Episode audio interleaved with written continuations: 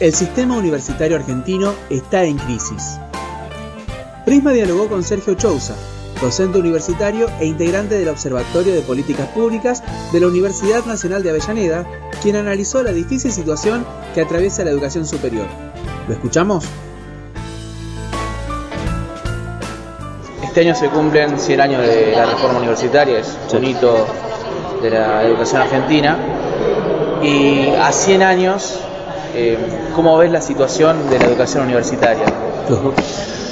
Bueno, me parece que desde, puedo analizarlo desde lo más hacia lo menos, hoy en día el debate que se debe el sistema universitario y en general toda la institucionalidad de la administración económica es pensar la universidad en términos de su financiamiento. No hay modelo integral de universidad, no hay hipótesis de crecimiento en, un sentido federal, en un sentido de ampliación, en un sentido de universalización, si no es financiado con presupuesto.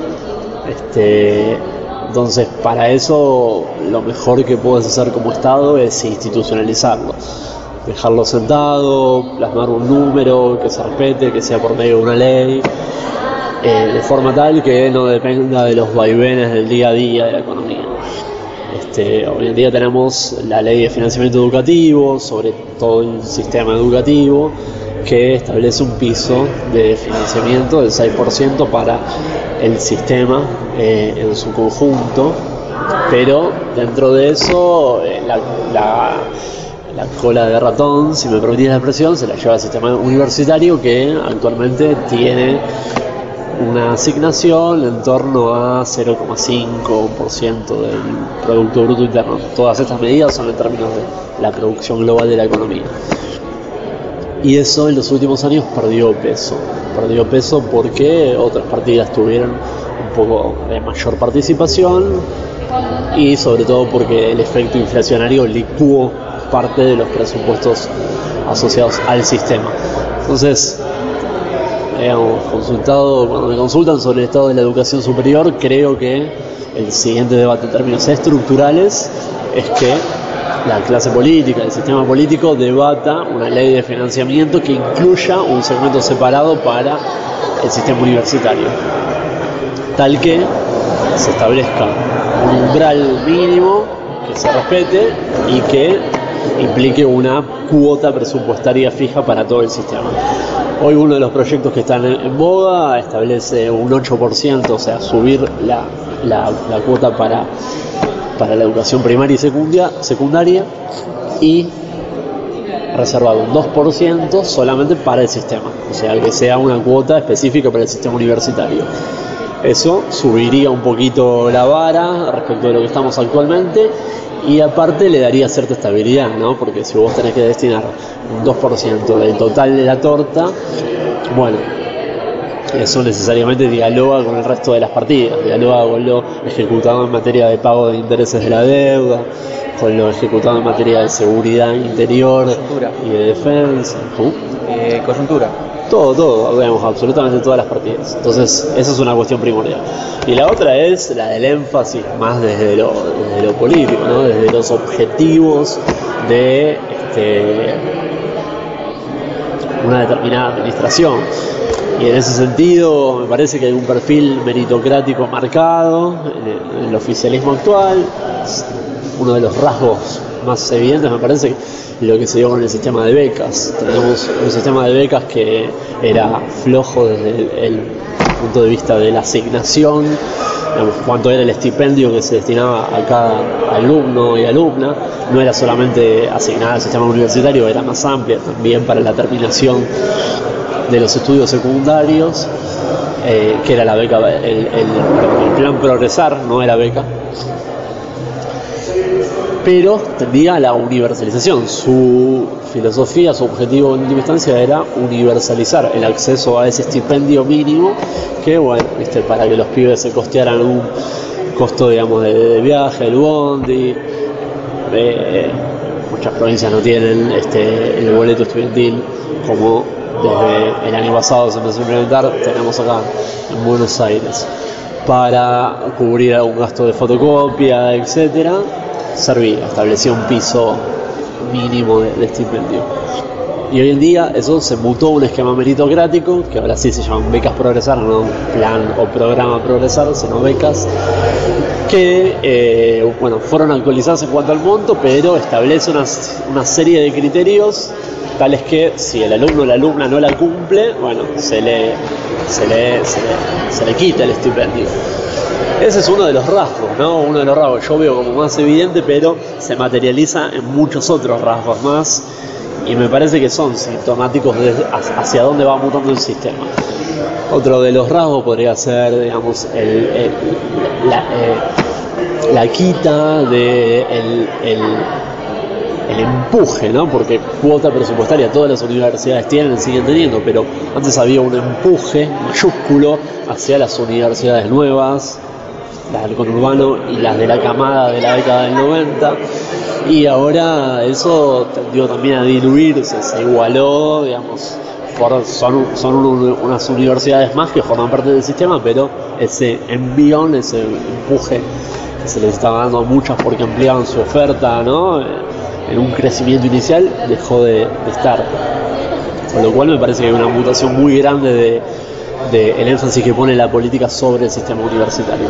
Entonces, me parece que eso también es un rasgo que tiene que estar necesariamente a la hora de caracterizar la situación actual de, todo el sistema.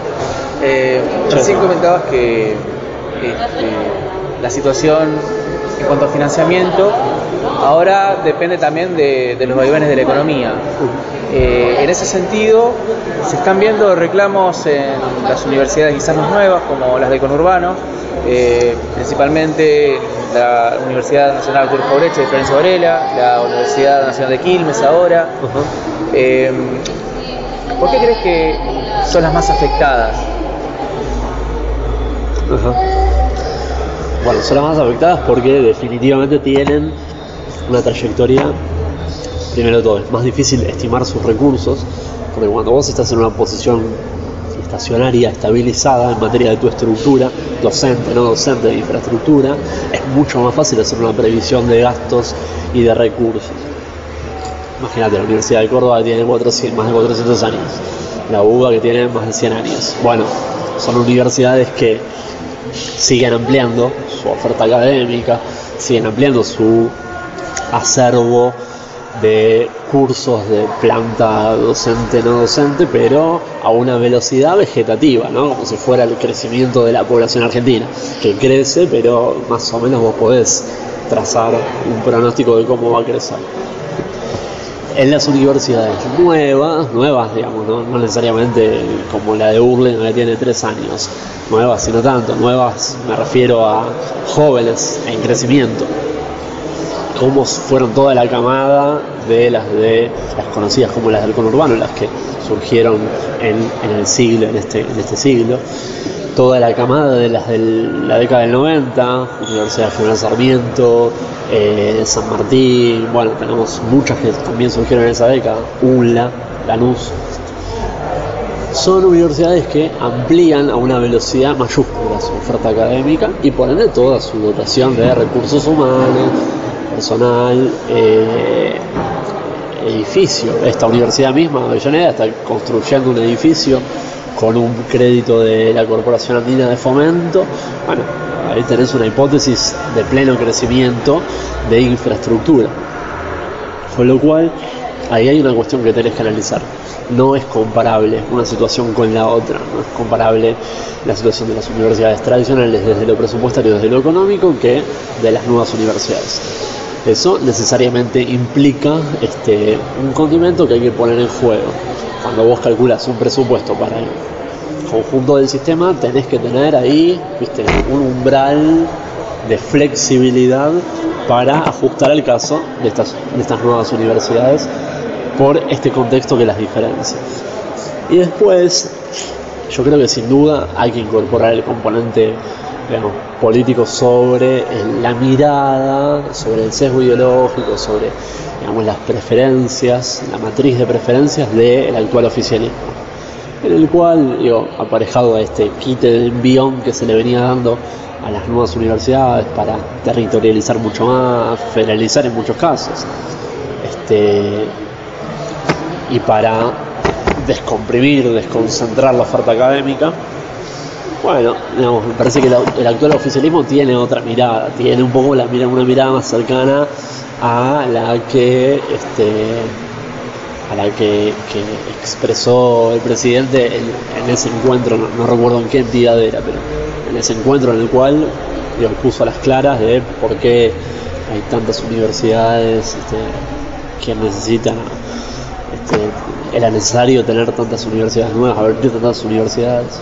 Eso me parece que es una mirada ideológica muy importante y claro, si vos te pones en jaque, en duda, si era necesario abrirlas, entonces es posible que después no, la, no las apoyes tanto una vez abiertas. No las cierres porque eh, por suerte me parece que, sería impensada una hipótesis en la cual este, se avance en el desfinanciamiento al punto tal de que se ponga en, jaque eh, el funcionamiento o no, la dicotomía entre que estén o no estén, pero al restarle empuje, es una forma indirecta de, de quitar apoyo. Y, digamos, la gobernadora Vidal lo mismo, hace lo mismo, en, la misma dirección, en términos de, bueno, digamos, preguntarse de si los, chicos tienen una situación compleja a la hora de, sobrellevar la educación primaria y secundaria, eh, que los sectores de menos recursos, sectores populares, no necesariamente iban a llegar a las universidades, cosa que también me parece que parte de una visión ideológica muy marcada y errónea en términos de, lo práctico, de lo que nosotros vemos en el día a día, de los sectores que acceden a la educación superior. Eh, con respecto a esas declaraciones de la gobernadora Vidal, em, ¿sentís que forma parte del pensamiento de cierto sector de la población que tiene acervo? Eh... Sí, de ya. Tiene anclaje en, muchos sectores que digamos, se sienten afines a una visión mucho más liberal, meritocrática en un sentido en un sentido un poco tosco, en un sentido un poco superficial de la palabra, porque yo no, me siento muy, eh, digamos, desde lo ideológico, no me siento ajeno al virtuosismo de la meritocracia.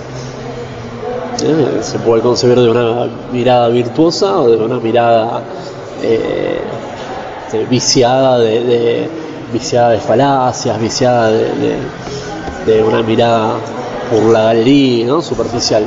Parece que la meritocracia concebida como la ven los sectores más liberales, con un pensamiento más neoliberal en lo económico, pero también en lo político, eh, tiene anclaje en una parte de la población, que es la que de alguna forma alimenta un núcleo duro de,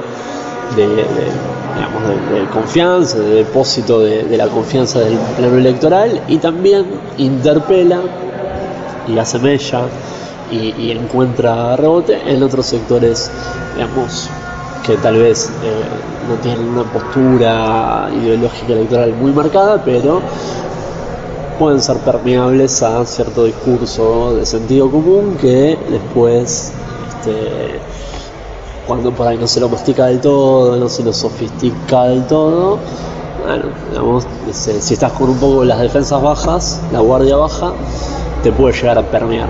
Este, así que sí, me parece que, que, que encuentra anclaje. Y después también me parece que hay como una suerte de cerco mediático donde algún tipo de declaración que para algún sector que se pueda reconocer en una mirada progresista, en una mirada un poco más de centro izquierda, si me permitís la clasificación, eh, bueno, digamos, como producto de ese cerco mediático, eh, por ahí no accede a ciertas posturas, son, un poco polémicas. No se entera, o le llega un poco distorsionadas. Yo no sé, esta declaración de Vidal sobre que los pobres no llegan a, la universidad, no sé qué porcentaje de la población terminó enterándose. Con lo cual me parece que ese condimento también hay que ponerlo en, el tapete. Pero, pero sí, yo creo que, en parte sí eh, tiene el clase. En un segmento, ¿no? Como todo, la sociedad está segmentada en muchas porciones y, hay un núcleo duro que se siente fuertemente interpelado por, por esa postura desde lo ideológico.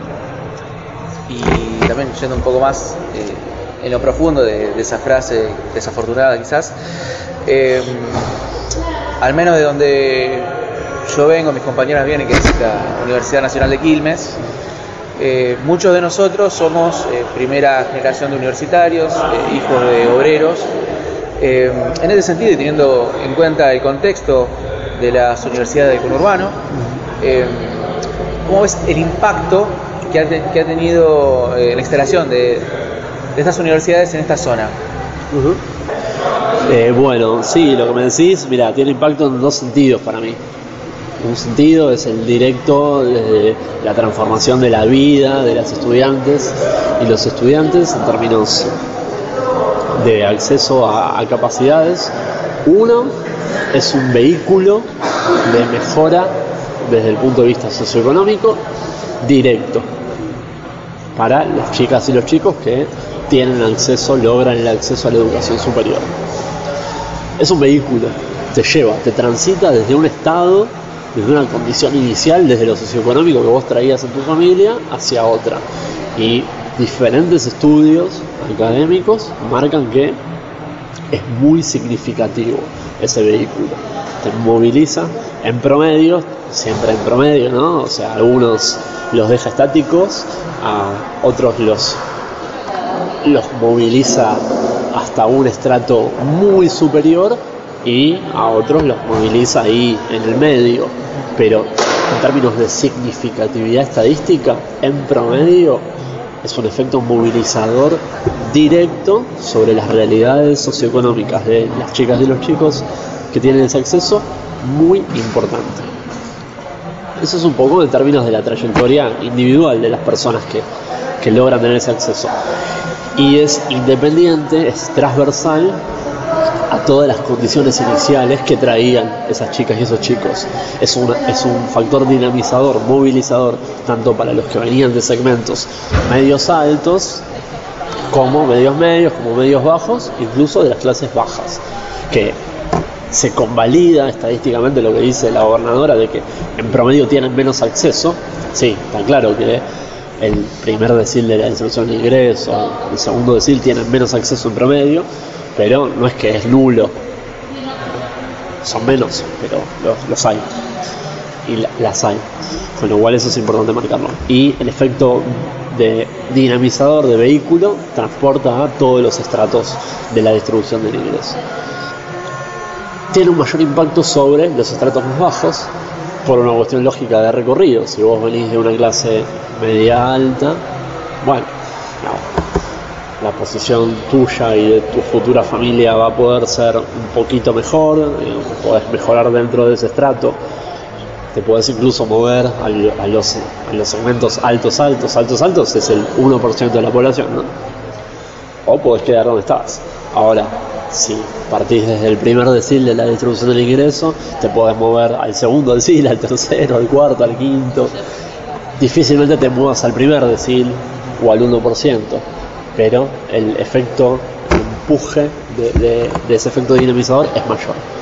Eso es en términos de las trayectorias individuales, pero también hay un efecto que es colectivo, que no es menor, que es muy considerable, hay que incluirlo.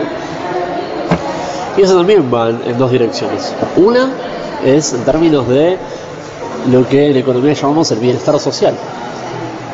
Una cualificación mayor en las diferentes disciplinas de, este, la, de la vida social, algunas más relativas a las ciencias exactas, otras a las ciencias eh, a las ciencias sociales, de las ingenierías, las ciencias biológicas, la medicina, pasando por la economía, que está ahí en el medio entre eh, es la más dura de las ciencias sociales y la más social de las ciencias duras hasta la antropología, la sociología, las ciencias de la comunicación, etc.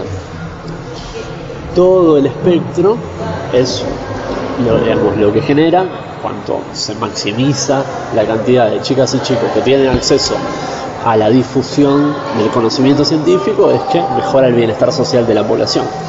Está clarísimo eso, ¿no? parece que es una intuición que es básica.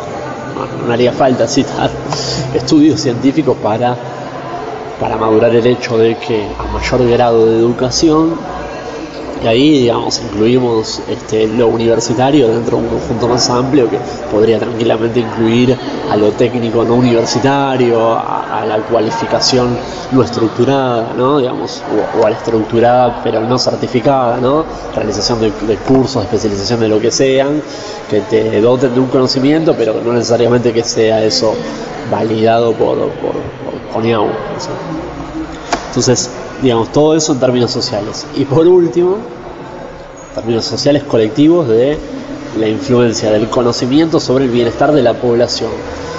¿Cuánto, cuánto, influyen las perspectivas de crecimiento económico y de mejora en el desarrollo económico que tus, eh, tus, tus, tus jóvenes o en general la población tenga acceso a la educación superior, a más años de escolaridad? Eh, y por último, los efectos de derrame sobre los lugares específicos donde están insertas las universidades, que también no son un factor menor, incide más en lo microeconómico que en lo macroeconómico, si bien lo macro es, lo podemos pensar como una agregación de lo micro, pero, eh, pero también hay que considerarlo. Entonces, todo el derrame positivo, no, no, no, todo el derrame positivo que se genera por el emplazamiento de una universidad en un territorio es un efecto dinamizador también sobre la actividad de ese barrio, de esa localidad. Acá lo vemos eh, muy a las claras, eh, en los edificios nuevos que van, van brotando en las universidades del conurbano, cuando vos pones un edificio nuevo o una sede nueva, este, lo que se genera es que enfrente surge un kiosco y en la esquina un restaurante y el barrio mejora porque mejora la iluminación. Se dinamiza la economía. Desde ya. Se dinamiza la economía barrial, genera puestos de trabajo directos e indirectos y este, mejora en general la calidad de vida del sector donde está emplazada no solamente en términos económicos de, lo monetario, ¿no? de la monetización de esa universidad, sino también en términos de desarrollo más amplios. Genera elabonamientos, un circuito simbiótico positivo entre lo institucional. Este, así que ese es un tercer factor que también hay que tener en cuenta. Eh, al principio decías que hoy en día estamos ante una falta de envión que caracterizaba quizás en épocas anteriores. Eh, ¿En qué se traduce en los números ese, quizás, no sé si falta de apoyo, pero sí eh, de crecimiento eh, en el envión económico? En los números de la macro. Exacto. Bueno, este año estamos teniendo un año que va a cerrar con una retracción económica en general este, de los últimos tres años, desde el cambio de régimen económico de, inicios de 2016 y fines de 2015. Tuvimos dos de los tres años con retracción económica, con caída de la actividad. 2017 eh, fue de, leve recuperación, fue el único donde hubo una mejora y eso incide desde ya sobre no solamente sobre los números fríos de la economía, sino sobre la realidad de eh, socioeconómica de la mayoría, de, la enorme mayoría de la población, porque además de ser un, de tratarse de una caída macroeconómica, también se trata de una caída o un deterioro en la distribución del ingreso. Esto incluso podríamos ser aún más eh, extremos en el argumento de los tres años de, de, después del cambio de gobierno dos fueron de rotunda, dos serán porque 2018 no está cerrado, pero las perspectivas son, son este, ya, son inmodificables. Eh, dos fueron de rotunda redistribución regresiva del ingreso y 2017 fue de virtual paridad, lo podemos poner en esos términos.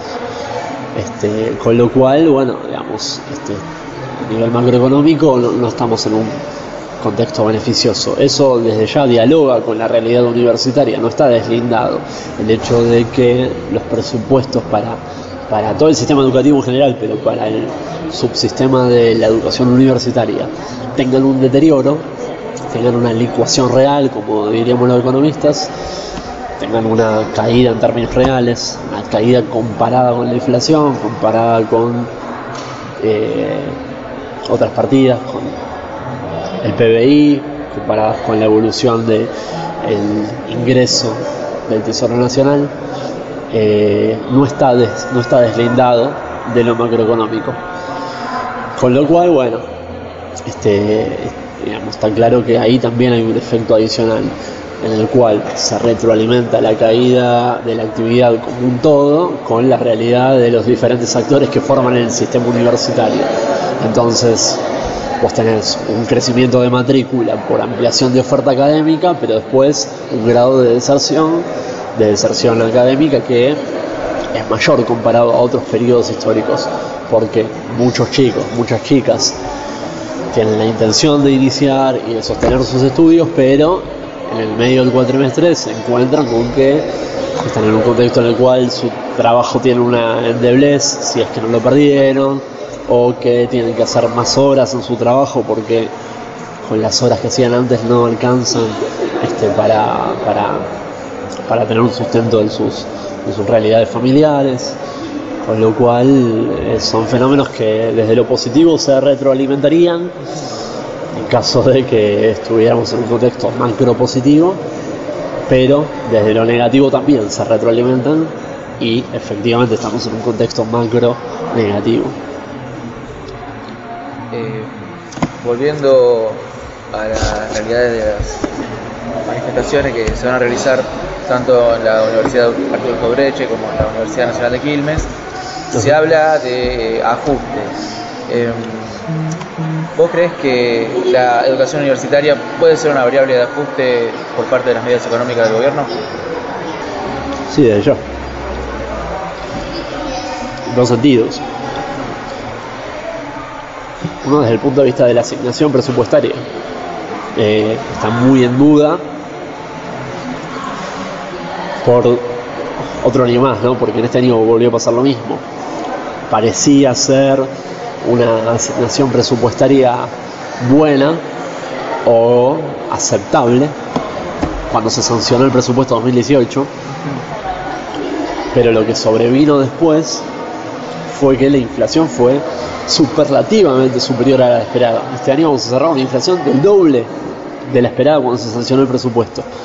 El doble. Con lo cual, falta de reasignaciones presupuestarias lo suficientemente robustas como para cubrir esa brecha, estás teniendo una licuación real. Bueno, la misma duda, la misma inquietud sobreviene respecto de el presupuesto 2019 que se va a discutir dentro de un mes. Puede venir la mejor de las hipótesis desde el plano de el espíritu del proyecto de ley de presupuesto que se eleve al Congreso, pero si de nuevo se desacopla la inflación que propone, pone arriba de la mesa el Ejecutivo de la que realmente se va a dar en 2019, vas a volver a estar en un problema presupuestario. Muchas universidades incluso tienen gastos que están atados al dólar, más que al peso. Por ejemplo, hay muchos insumos, muchas unis tienen carreras tecnológicas o de enfermería. Acá tenemos eh, la carrera de enfermería que utilizan muchos insumos que están dolarizados. Bueno, momentos de saltos cambiarios que incluso también evolucionan a otra velocidad respecto de la inflación. Este año aumentó más el dólar que la inflación, va a terminar el año. De hecho, me han comentado que, al menos en lo que es la parte de comunicación de la Universidad de Quilmes, que tienen un canal propio en YouTube, eh, han dejado de comprar insumos justamente por ese motivo. Hoy en día tenés muchos insumos que están en dólares. Ahí entra todo el, universo de lo que son los gastos de funcionamiento. Una partida muy polémica en este año para el sistema universitario fue la de gasto de funcionamiento. ¿Por qué? Porque las universidades tienen un gasto hundido en una proporción mayúscula, alrededor del 90%, en el pago de salarios. Para la planta docente y para la planta no docente. Ahora, hay un excedente del otro 10% para pagar todo el resto de cuestiones del funcionamiento de las universidades, desde la luz en adelante, y para otro tipo de, gastos, ¿no? alguna ampliación que se quiera hacer, alguna obra de infraestructura, etc. Entonces, ¿qué pasa? Bueno, está claro que sobre los gastos de pago de salarios no puedes operar mucho. Entonces, en contextos de retracción presupuestaria, lo que terminó pasando es que se licuaron esos gastos de funcionamiento. Además de que en lo que va del año, en los ocho meses que va del año, hubo retrasos en los desembolsos por parte del Tesoro Nacional de esos gastos de funcionamiento. Con lo cual la situación este, es muy dramática. Y en materia de insumos, esos insumos que se compran para esos gastos de funcionamiento siguen más al dólar en muchos casos que a la inflación doméstica, a los precios domésticos, con lo cual es una situación que desde lo presupuestario es muy compleja. Eso por un lado. Y por el otro lado, para cerrar la pregunta sobre las perspectivas en materia de, la educación superior para año que viene, además de lo presupuestario relativo a inflación, está lo relativo a prioridades. Y la verdad que el año que viene va a ser un año de ajuste económico, como, como fue este año, como fue 2016 ajuste porque ahora hay un compromiso explícito y específico con el Fondo Monetario Internacional. Que es un ajuste, es un compromiso de ajuste de las partidas del gasto público, una de las cuales no la más considerable porque decimos explica menos de un 1% del presupuesto nacional el sistema universitario, pero viste cuando hay que cuando hay que recortar y hay muchos intereses obviamente porque vos querés eh, digamos, sacar de un lado y obviamente te encontrás con una postura reactiva de parte de los actores a los cuales les querés recortar. Bueno, hubo diferentes iniciativas por parte del Poder Ejecutivo, las, está viendo y también lo vamos a ver en el debate de presupuesto sobre cuáles van a ser las áreas de mayor recorte y cuáles, y cuáles no. Una de las hipótesis es que el sistema universitario no va a ser muy, privilegiado en esa hipótesis de asignación de fondos para el año que viene. A pesar de que no mueve el amperímetro de forma mayúscula, de forma, este, forma tan significativa, bueno, igualmente en un contexto de retracción general de todas las partidas, es posible que venga un poco de venga un, mordisco sobre los fondos del sistema también. Eh, quizás para ir completando el panorama, en el informe que elaboraron en el observatorio, además de eh, los retrasos en los pagos y de quizás la subejecución de, algunas partidas, también se habla del estado de la paritaria eh, docente universitaria. Eh, ¿Cómo ves ese factor? Sí, bueno, en términos de la paritaria docente se está pasando una situación compleja. Que no es el primer año, es el tercer año consecutivo, hubo un primer año de mucha caída por adquisitivo, en el segundo con ciertos fenómenos de retroactividad, más la aplicación de la cláusula gatillo, hubo una recuperación que no llegó a cubrir la brecha del primer año. Y en este tercer año, en términos generales, es un contexto de negociación de ajustes paritarios mala, pero en términos del sistema presupuestario es calamitosa directamente. Calamitosa porque por ahora se dio una, un eh, ajuste a cuenta, una cuota a cuenta del 5%, es una cuota eh, paupérrima en términos de lo que fue la inflación del periodo, que está primeros seis meses del año un 16%. O sea, solamente si comparás esos dos, esos dos números ya tenés un 11, 11 puntos de caída. Y este, hace un tiempo digamos, que no se convoca que no se convoca una nueva ronda de renegociación con lo cual la última oferta firme es del 15%, que es algo que sería digamos, prácticamente una burla, una burla sobre, sobre las y los docentes universitarios. Entonces la expectativa es que en la próxima convocatoria haya algo un poco más racional. El ministro, yo te digo el día lunes, pero bueno, no sé cuándo va a ser publicado esto, así que el ministro en agosto, ahora a inicios de agosto, se comprometió a una convocatoria. El ministro de Educación se comprometió a una nueva convocatoria de la ronda paritaria. Así que tendemos a pensar que va a estar un poquito más cerca de la racionalidad de lo que está, lo que está dando este año y lo que va a terminar dando el año en materia de inflación. No obstante, los mejores gremios, los de mayor poder de negociación, todavía siguen con acuerdos 2018 en torno al 25%, con lo cual esos, los gremios de, mayor poder de fuego, todavía lamentablemente siguen con una hipótesis de que van a caer muy fuerte en su poder adquisitivo este año donde la inflación no se espera por debajo del 32. Ya no hay analista que la espere por debajo del 32%. 32, de 32 en adelante ya tenés una caída de 7 puntos aún para esos sindicatos.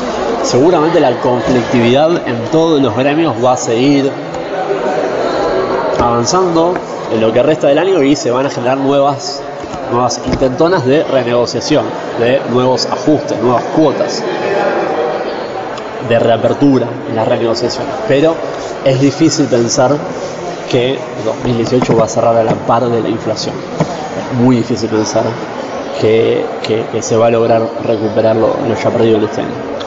Por último, y para ir cerrando, ¿cómo augurás el futuro 2019 tanto en materia de matrícula de estudiantes y también en materia económica, en tanto las universidades.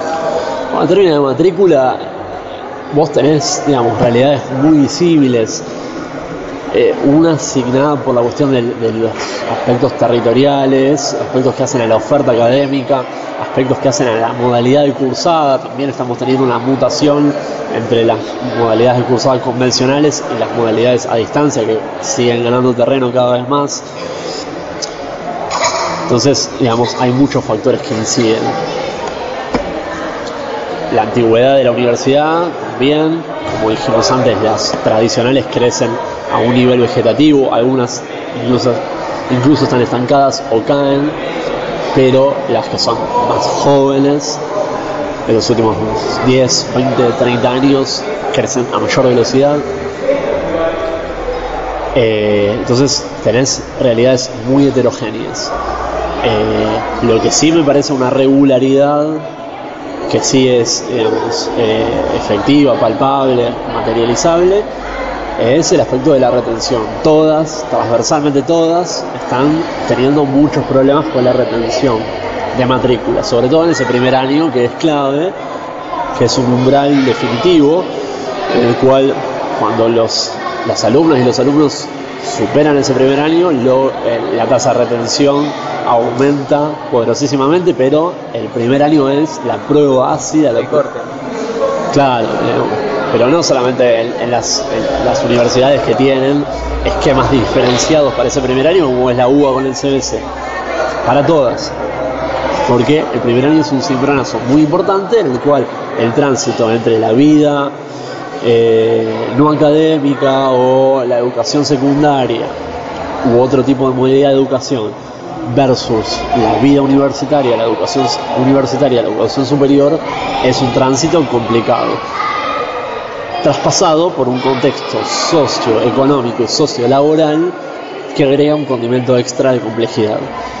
Por lo cual las tasas de retención en ese primer año no son las mismas que en 2015, en 2014 y en otros años previos. Con lo cual me parece que el mayor desafío para el sistema, lo vemos acá, tenemos la posibilidad de hablar con, un poco los ingenieros, de los estrategas de materia de, secretarías académicas, el desafío que tienen es ese, ¿no?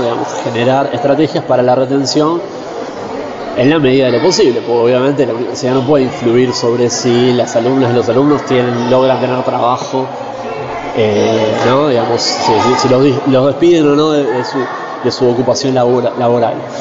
Entonces tienen que salir a buscar desesperados trabajo porque su viejo, que les había prometido que por ahí les podía sustentar la carrera un par de años, se quedó sin trabajo. Entonces hay aspectos que a las universidades está claro que les son exógenos, no les son, eh, no, pueden influir directamente. Y hay otros que sí, y ahí está la dificultad y, y el desafío a la hora de trazar estrategias. Sergio, muchas gracias. A ustedes y felicitaciones. Reportaje, fotografía, edición de audio y voz en off, Julián Retamoso. Texto, Iván Aniti. Prisma Contenidos 2018.